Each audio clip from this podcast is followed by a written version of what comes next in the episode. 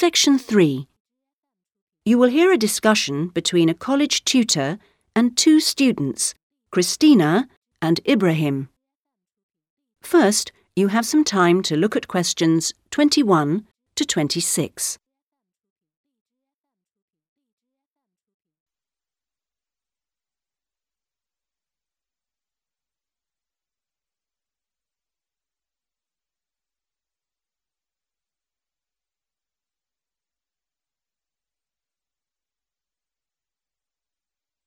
Now listen carefully and answer questions 21 to 26.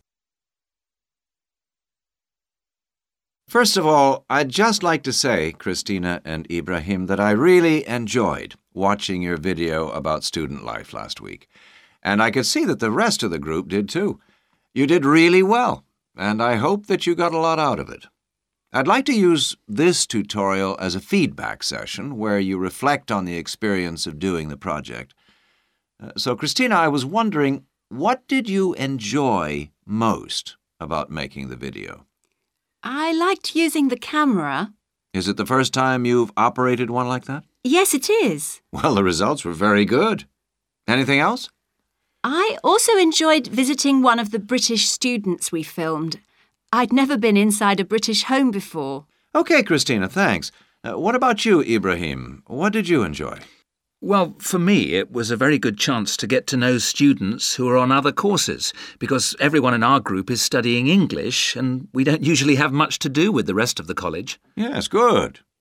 Do you think you'll maintain the contact now? Well, I hope so. I've invited three of them to have dinner with me next week. Great. If you haven't decided what to make yet, I can tell you they'll love trying Arab dishes. And of course, it's good for your English too. Uh, Christina, what did you find? What was the most useful aspect of the project from the point of view of the English practice?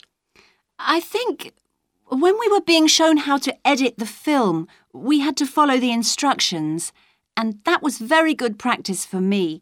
And I also learned some technical words that I hadn't heard before. Hmm. What about you, Ibrahim? What was the most useful for your English? It was listening to the British students, because they don't speak as slowly as most of the tutors on our course. I think they speak at natural speed, so it forces me to get used to it. And they use a lot of slang. So you learned some new words which will be useful? Yes. Good. I'm glad it helped. Well, we've talked a little bit about enjoyment and about language practice. Were there any other benefits? What else did you feel you'd learn from the project? Was it useful in other ways? Yes, well, firstly, I learned how to use a video camera. Mm-hmm. And also, I think I really learned a lot about working together with other people. I've never done anything with a group before, and we had to find ways of cooperating um, and compromising, and sometimes persuading people when they don't agree with you. Yes, that is a very useful experience, I know. Before you hear the rest of the discussion, you have some time to look at questions 27 to 30.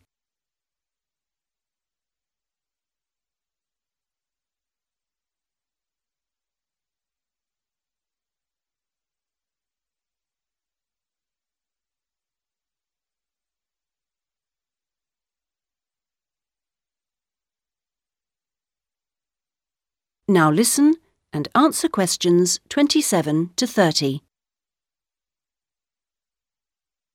What about you, Ibrahim?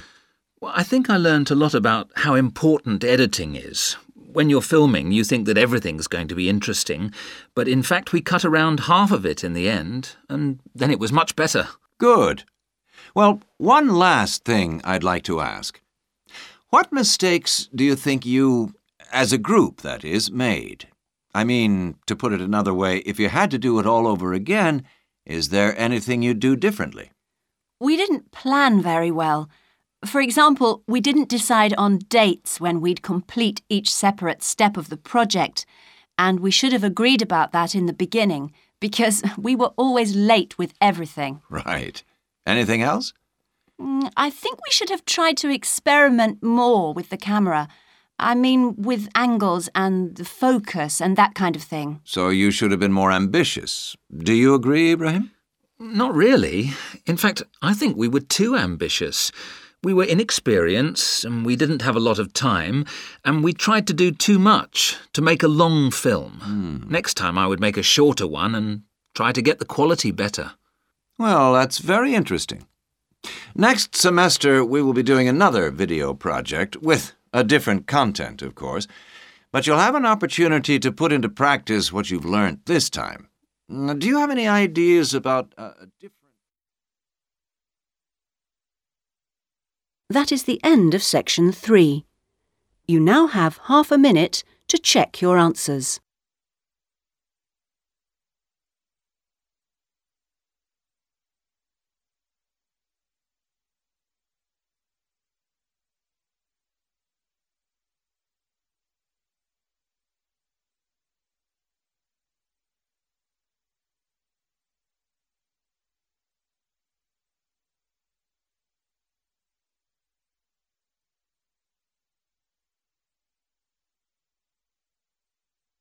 Now turn to section four.